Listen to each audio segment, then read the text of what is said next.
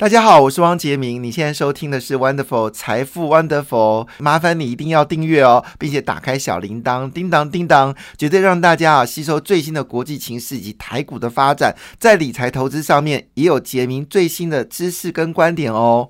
好，当然，在昨天呢，这个全球市场又发生了一些重大的变动哦，就是瑞信银行又出事了。诶，这个听起来这个标题很耸动啊，但内容听起来就很好笑。那股票市场基本上就是风吹草动就会大涨啊，呃，就会大跌啊，那也可能会大涨。那昨天恐慌指数呢，又从这个难得哦，从这次的细股银行的数字呢。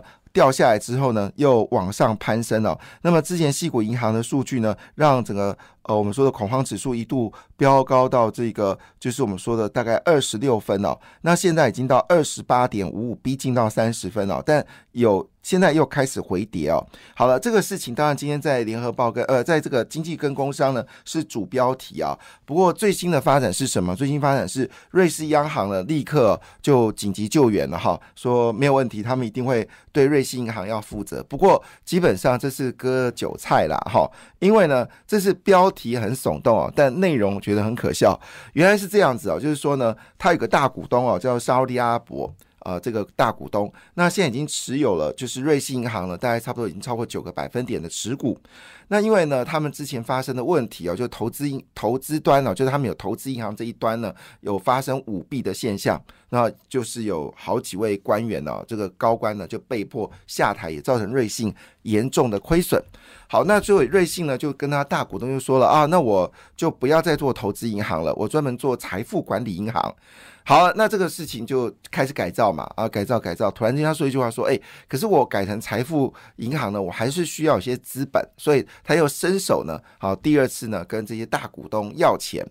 那烧利亚不就说一句话说，哎，你其实现在改造的很好啊，你干嘛要再跟我要钱呢？好，这是第一点。第二点呢，因为他们的持股已经到九个百分点，如果再替瑞瑞信银行来增资的话呢，它就会增资到这个。百分之十以上，那百分之十以上在很多国家的法规里面就要负担更多的责任，因为变成是实质的大股东。所以沙利阿伯就说不用嘛，你现在应该不需要钱呐，呃，你的状况很稳定啊，你干嘛要要钱呢？所以他就因为这两个理由呢，好就决定了不再投资瑞信银行啊，呃，当然瑞信银行呢，当然也是说真的啦，这些人瑞士信贷基本上也是看准了这些。呃，大股东哦，你一定要跟我一起共存亡嘛？为什么呢？因为这些管理阶根本的状况不妙，你当然要继续投资，要不然你怎样你倒了，你什么都没有。但是我觉得比较好笑的事情是哦，这个末日博士罗比尼呢，又在呃呃这个这个。这个哈，我不能讲人家胡言乱语哦。不过很喜欢恐吓人啊，因为因为末日博士的特质就是恐吓人。他说呢，以某些标准来看呢，问题的症结在瑞士信贷可能大到不能倒，却也可能大到不能救，所以这根本不是事实啊。基基本上来说，他并没有所谓的财务风暴。今天《经济日报》用财务风暴这件事情。讲的太过头了，基本上就是他想改型，从投资银行改型成财富管理银行，那可能要装潢啊什么之类的，我也不太清楚。然后就跟大股东要钱，大股东说对不起，你现在经营好，我不给你钱了。所以这个消息基本上我认为只是呃一个。一个短期的现象啊，今天如果有因为这个事情而造成股票市场的回档，我觉得这并不是一件非常严肃的话题哦，就是把这个故事讲清楚。因为今天的标题很耸动，内容很可笑。好，那当然这个情况之下呢，昨天其实美国股市一开盘，当然一定有受到影响嘛。刚刚从细股银行的惊魂未定哦，又碰到瑞士信贷的问题。那我们知道新闻呃出现的第一时间，对这些法人来说就是先砍股票，所以昨天一开始的时候砍得很凶哦。那整个呃恐。恐慌指数也是往上走高，但是尾尾盘的时候呢，好，因为。这个瑞士央行呢就紧急宣布啊，说瑞士信贷他们会扛起责任。好，那这个消息完之后呢，昨天纳斯达克呢就回涨了啊，就最后是回涨了零点零五个百分点。哈，那昨天其实是非常的可怕，就是在短时间之内曾经造成很大的重呃这个影响。我们来看一下，细股银行呢就已经把这个欧洲股市呢跌掉吓破胆，跌票跌掉三个百分点了。好不容易慢慢的这个胆子有收回来哈，再下一次胆子啊，那这个数。数字蛮可怕的。昨天德国股市跌掉了三点二七个百分点，英国股市跌掉三点八三个百分点，法国股市呢跌掉了三点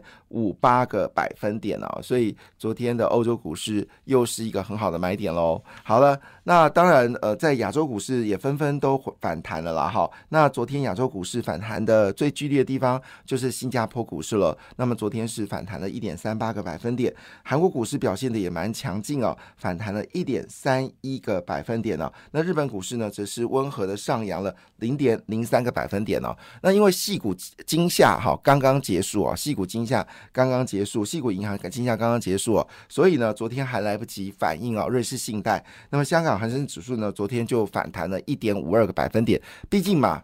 这个香港跟银行业有关，所以西谷银行呢，其实跟香港其实没有那么的明显的一个呃，就是呃这个联系。好，但是呢，香港股市也因为这个事情付出很大的代价。那昨天呢是反弹了一点五二个百分点啦，所以看起来市场已经慢慢走向比较平稳了。而台湾呢，正要迈向的是什么？迈向的就是准备进入到除夕啊！现在打开报纸呢，都是各家来公布有关这次的这个息率哦。那红海也。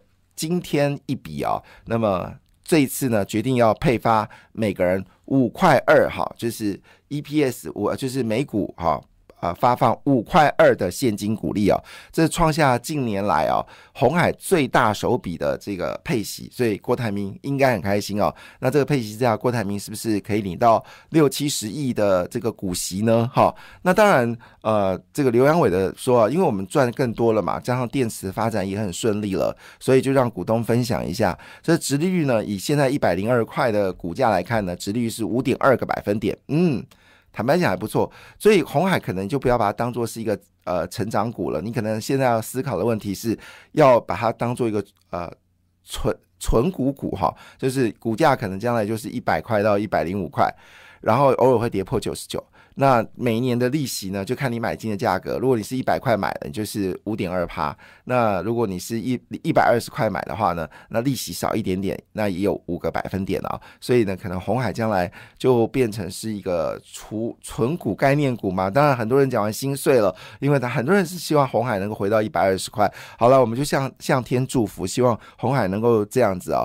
呃，我也很希望红海上涨啊，因为毕竟它的电动车是台湾之光啊。因为全世界呢有做电动车的国家也不。多了哈，好，那当然我们就回到这个美国股市的一个状况。那昨天的台积电呢？好，昨天的台积电是跌了二点九个百分点。哪尼？哈，台积电跌二点九个百分点，可是费半指数只跌了一点零九个百分点啦。哦，这跌幅好像大了一点点。到底台积电有什么坏消息呢？台积电确定在台湾要扩大二纳米跟三纳米的工厂的生产。这个也不是坏消息啊，台积电的产能利用率至少有八成，这也不是坏消息。好，那台积电拿到苹果的订单，这是好消息啊。好了，昨天的台积电 ADR 是跌掉二点九个百分点，联电的跌幅就跟费半指数。呃，差不多了哈，非半是跌到零点九一点零九个百分点，联电呢只是下跌了啊，ADR 是下跌一点三个百分点，但联电最近外资是买超第一名哦，是所有外资里面累计最近的最大买超是联电哦，某种程度因为联电跟这个欧洲的各大做汽车镜片公司镜面工厂呢是陆续签了这个订单哦，就是成为。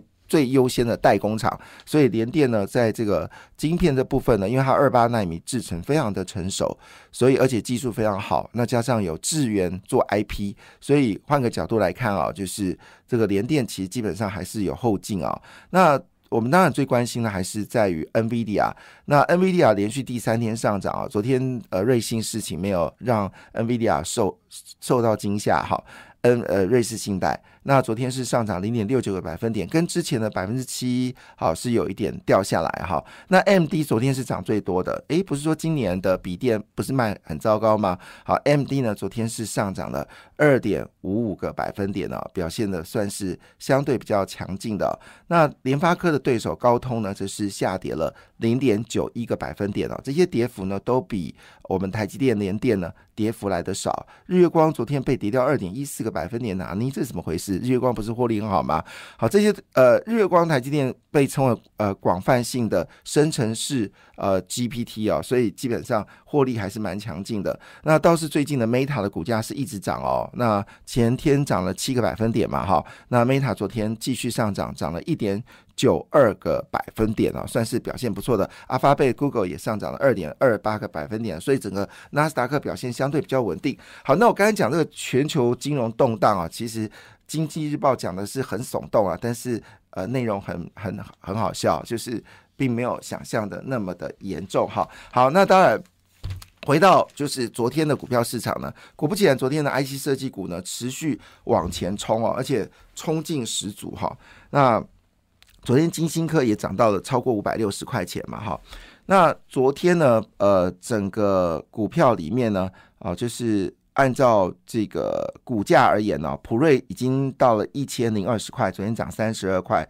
世星 KY 表现的非常强劲啊，外资是看到一千三百块钱的哈，这呃，现在是一千零二十五元哦。那昨天上涨三十六元哦。那昨天涨最多的是。这个创意啊，创意现在已经回到了一千一百一十五元了。那所以之前的那个 Spore 那个浪潮，就是中国第全世界第三大的这个伺服器制造厂商呢，让创意之前稍微跌下。那天有买的人真的很开心啊。所以呢，创意呢基本上蛮强劲的。现在股价是一千一百一十五块。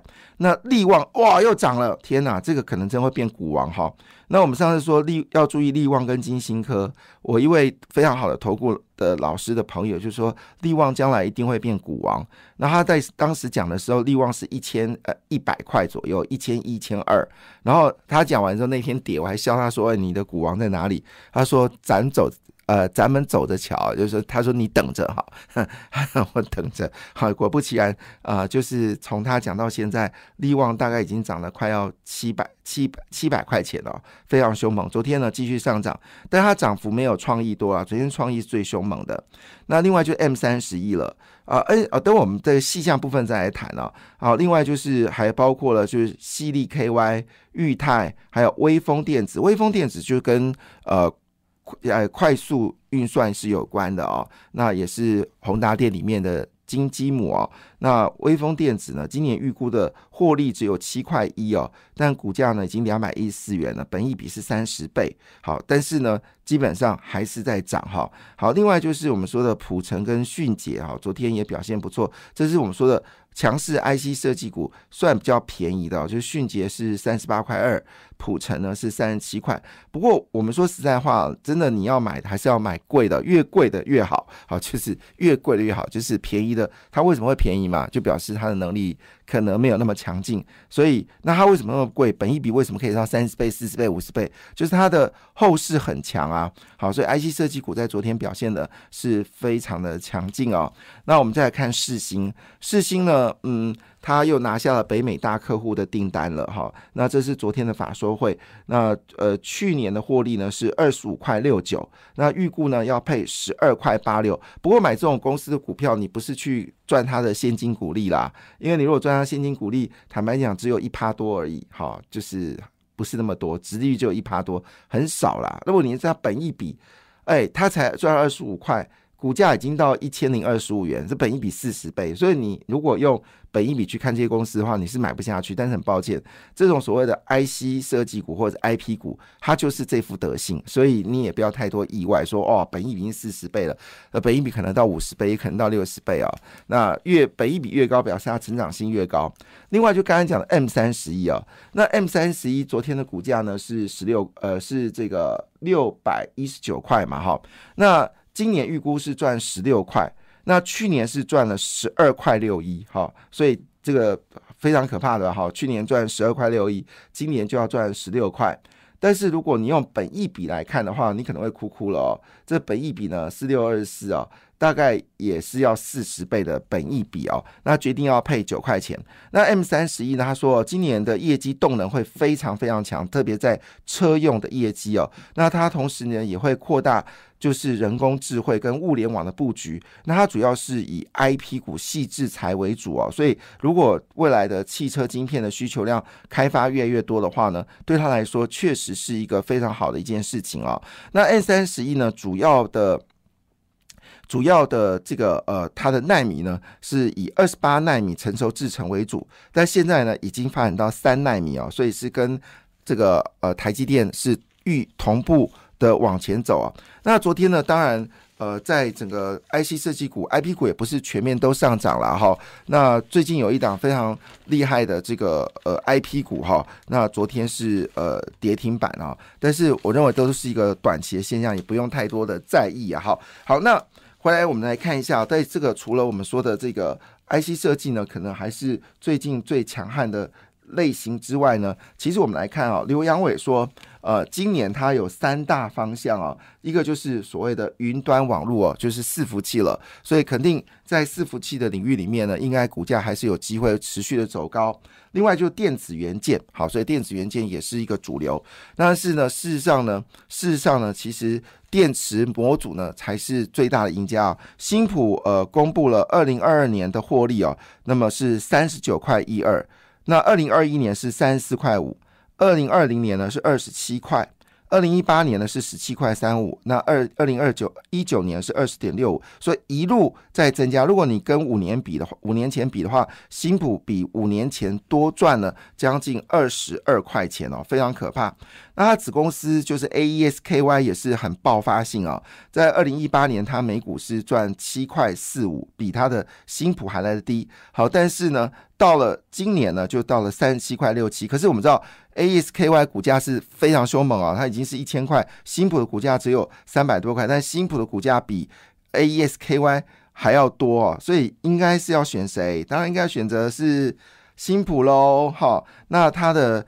配息呢是呃半年配哦，那么上上下半年要配十四块五，所以上半年是三十三块一，所以它一年配的息率配的钱有高达二十七块钱哦。这就关电池的部分哦，提供大家做参考。感谢你的收听，也祝福你投资顺利，荷包一定要给它满满哦。请订阅杰明的 Podcast 跟 YouTube 频道财富 Wonderful，感谢谢谢 Lola。